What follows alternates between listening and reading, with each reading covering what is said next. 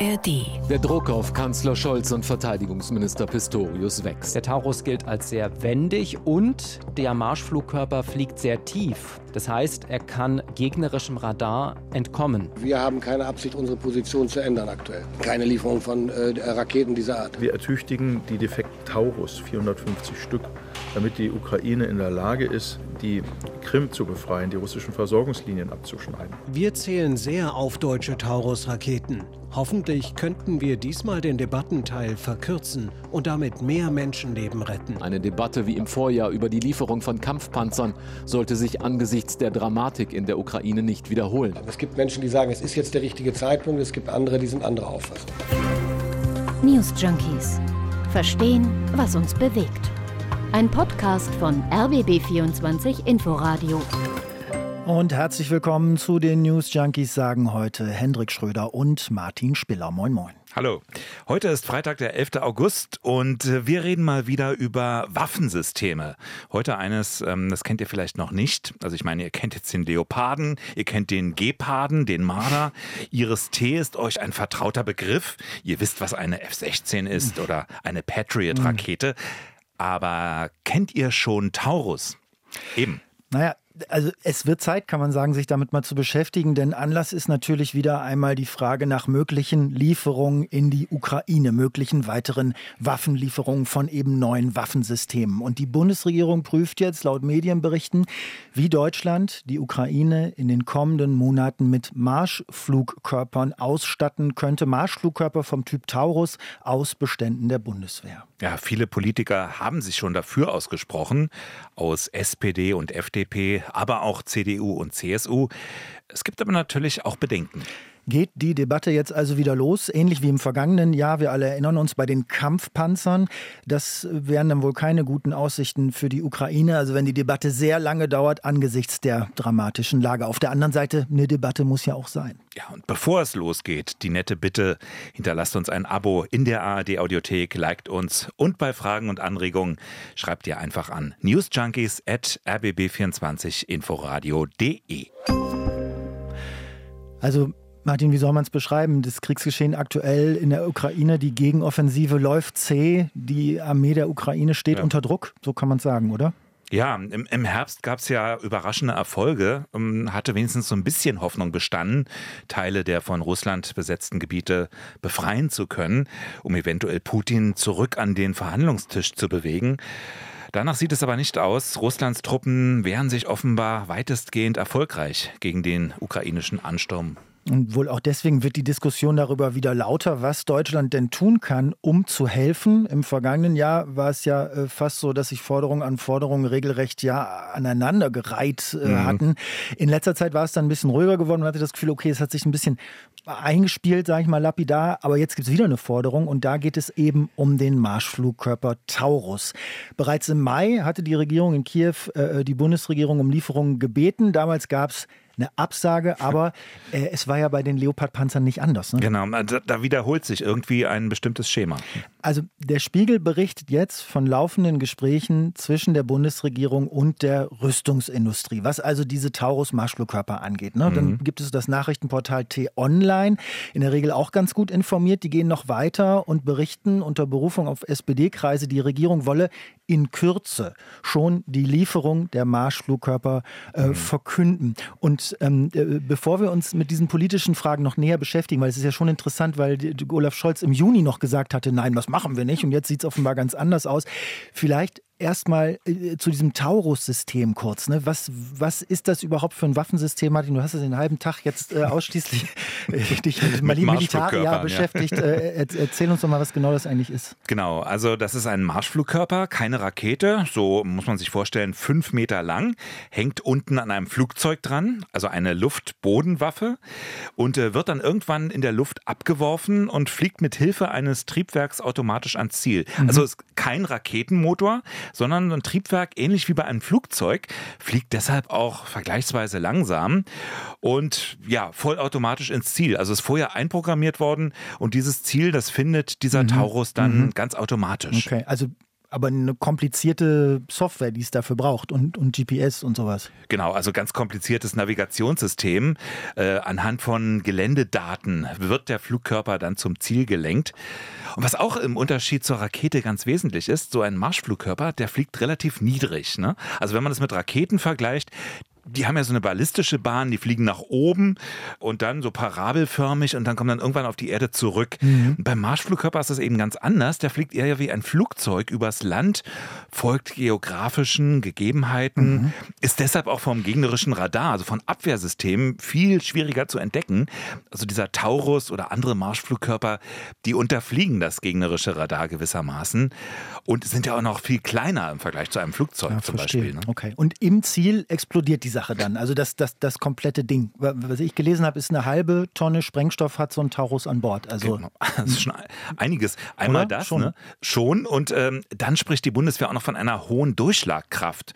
Wir haben es das gemeint, dass dieser Taurus, dass er zum Beispiel auch Bunker oder ähnliches zerstören kann. Mhm. Die Reichweite, die soll 500 Kilometer betragen. Das wird äh, im Laufe dieser Folge der News Junkies noch wichtig werden. Mhm. Damit könnte die Ukraine immerhin Ziele weit hinter der Front angreifen. Also könnte Gebiete angreifen, aus denen jetzt russische Raketen abgefeuert werden. Äh, also diese Stellungen zerstören oder mhm. Kommandostellen der russischen okay. Armee. Ne? Naja, und auch Nachschubwege angreifen ne? und, und, und die genau. sozusagen unpassierbar machen. Also die Ukraine könnte die Teile schon ganz gut gebrauchen. Wobei sie etwas Ähnliches ja schon bekommen hat, nämlich von Großbritannien. Die liefern seit Mai schon Marschflugkörper vom Typ Storm Shadow. Mhm. Das ist ein nicht ganz unähnliches System. Ja, und Frankreich will ja auch noch folgen. Ne? Also die wollen ja auch noch mal so ähnliche, so ähnliche Storm Shadows äh, äh schicken, haben sie mhm. erklärt. Mhm. Und natürlich, wenn Großbritannien sowas macht, wenn Frankreich sowas macht, dann erhöht es natürlich auch den Druck auf Deutschland. Denn wenn die anderen schon liefern, warum nicht wir? Warum zögert Deutschland? Mhm. Tut sich Deutschland erneut besonders schwer? Also es ist jetzt nicht aus der Luft gegriffen, dass diese Fragen aufkommen, oder? Absolut. Wir kommen auch auf diese politische Diskussion gleich nochmal zurück. Äh, eine Besonderheit der deutschen Variante, die könnte es aber doch geben, nämlich eine Begrenzung der Reichweite. Das ist offenbar eine Idee von Verteidigungsminister Pistorius. Der will nämlich die Taurus über die Software, die wir schon beschrieben haben, komplex, der will die aber so einschränken, dass sie eben keine 500 Kilometer weit fliegen, damit sie nämlich kein Gebiet in Russland angreifen können und damit eine weitere Eskalation auslösen könnten. Also mit anderen Worten, wir entschärfen die Waffensysteme lieber ein bisschen, bevor wir sie dann in die Ukraine liefern. Ich meine, die politischen Meinungen gehen da ja ein bisschen auseinander. Also andere sagen, ja, natürlich muss die Ukraine auch russische Versorgungslinien auf russischem mhm. Gebiet äh, bekämpfen können. Da braucht es diese Reichweiteneinschränkung gar nicht. Äh, völkerrechtlich wäre das, so sagt es zumindest der Außenpolitiker, Sicherheitspolitiker Roderich Kiesewetter von der CDU, äh, das wäre völkerrechtlich gar nicht das Problem, äh, militärische Ziele anzugreifen, die der Versorgung der Truppen in der Ukraine dienen. Wir können das ja mit der Ukraine ausverhandeln. Und zudem hat selbst der Verteidigungsminister Verteidigungsminister Pistorius am 20. April deutlich gesagt, dass natürlich auch Versorgungslinien auf russischem Gebiet bekämpft werden können und müssen, weil es strategisch geboten ist. Viel wichtiger ist, dass die Ukraine verhältnismäßig die Waffe einsetzt und keine zivilen Ziele bekämpft. Aber russische Versorgungslinien auf russischem Gebiet, ja selbstverständlich muss das sein. Man muss dazu sagen, also noch ist gar nicht hundertprozentig klar, ob das mit dieser technischen Einschränkung der Reichweite über die Software, ob das überhaupt so ja. funktionieren würde wie gedacht. Ja, obwohl ich da auch andere Quellen gelesen habe, äh, die davon gesprochen haben, ja, das dauert einfach nur ein paar Wochen, aber mhm. das umzuprogrammieren ist eigentlich nicht das Problem. Wobei ich dann gedacht habe, okay, wenn die einen es in die Richtung programmieren können, können wieder zurückprogrammieren. Andere, genau zurückprogrammieren können. Also muss man vielleicht am Ende doch der Ukraine einfach vertrauen, dass man einen Vertrag macht und sagt, die, die Waffen dürfen für dieses und jenes eingesetzt werden, für anderes nicht. Ähm, und dann mhm. ist das eben, eben so ein Agreement auf der Basis. Es gibt ja auch noch ein anderes Problem. Ne? Wie soll die Ukraine den Taurus eigentlich abfeuern? Also, wir haben ja schon gesagt, das ist eine Luft-Boden-Waffe.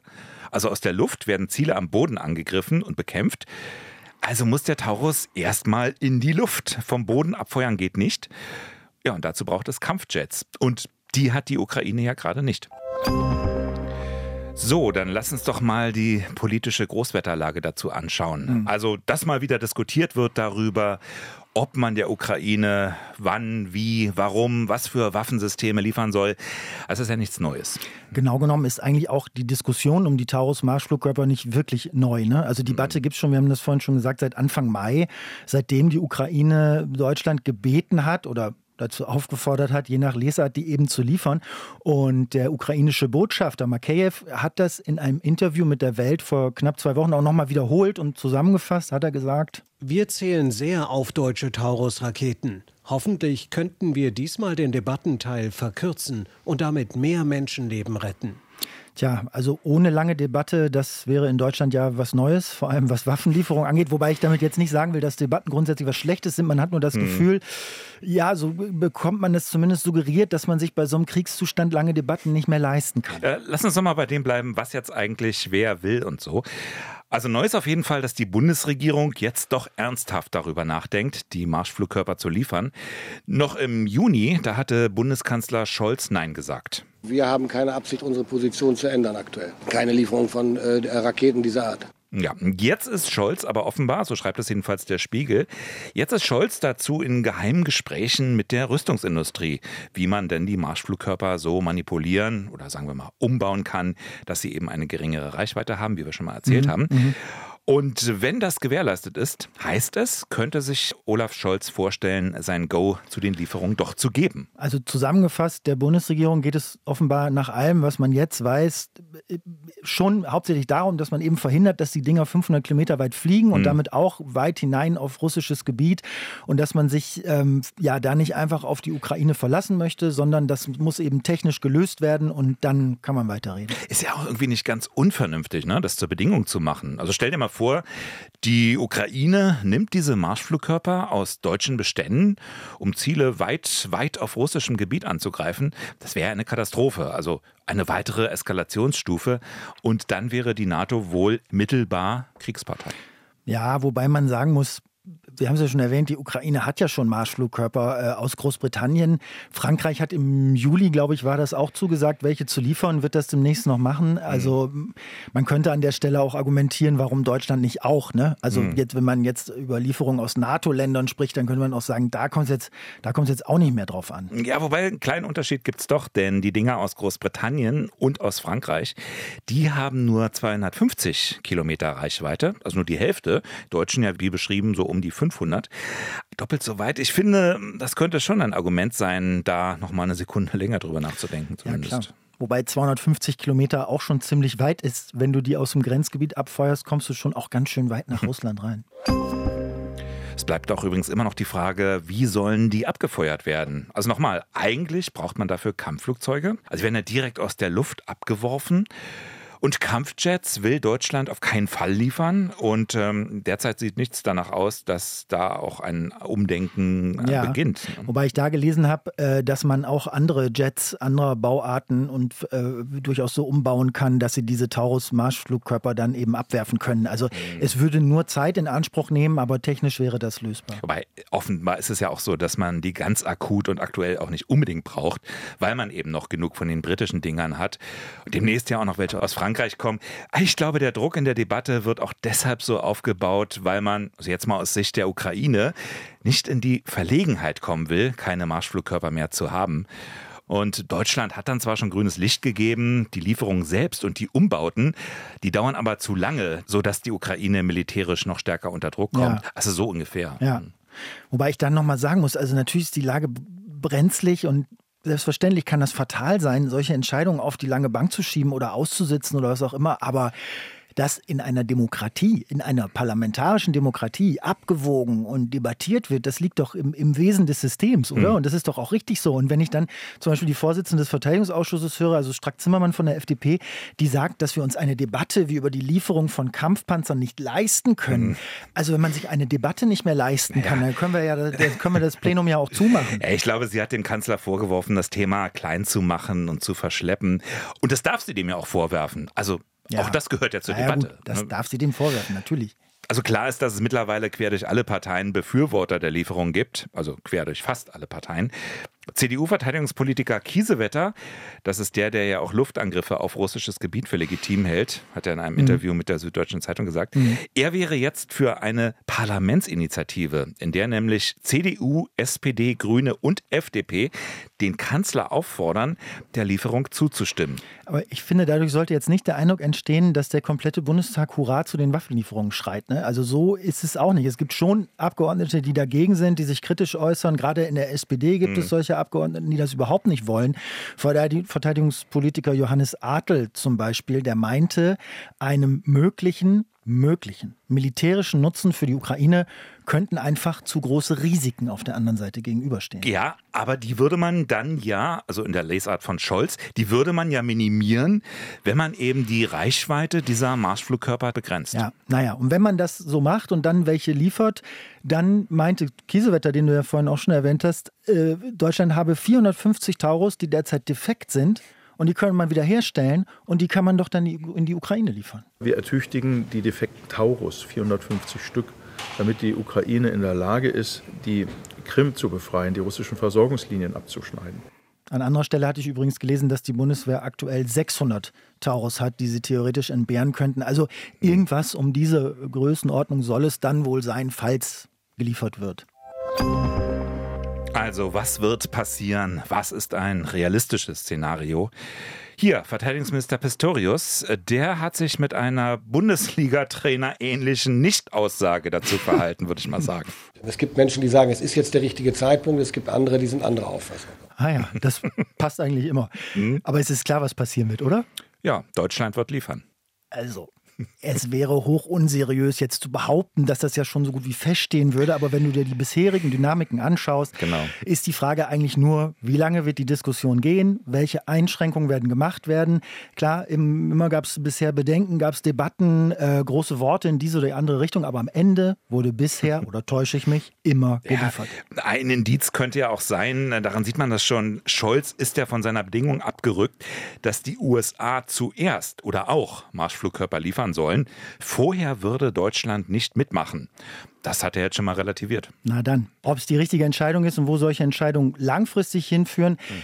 darüber zu debattieren, haben wir offenbar gerade keine Zeit. Also wir jetzt als News Junkies? Nein, wir als Gesellschaft. das lasse ich mal genau so stehen.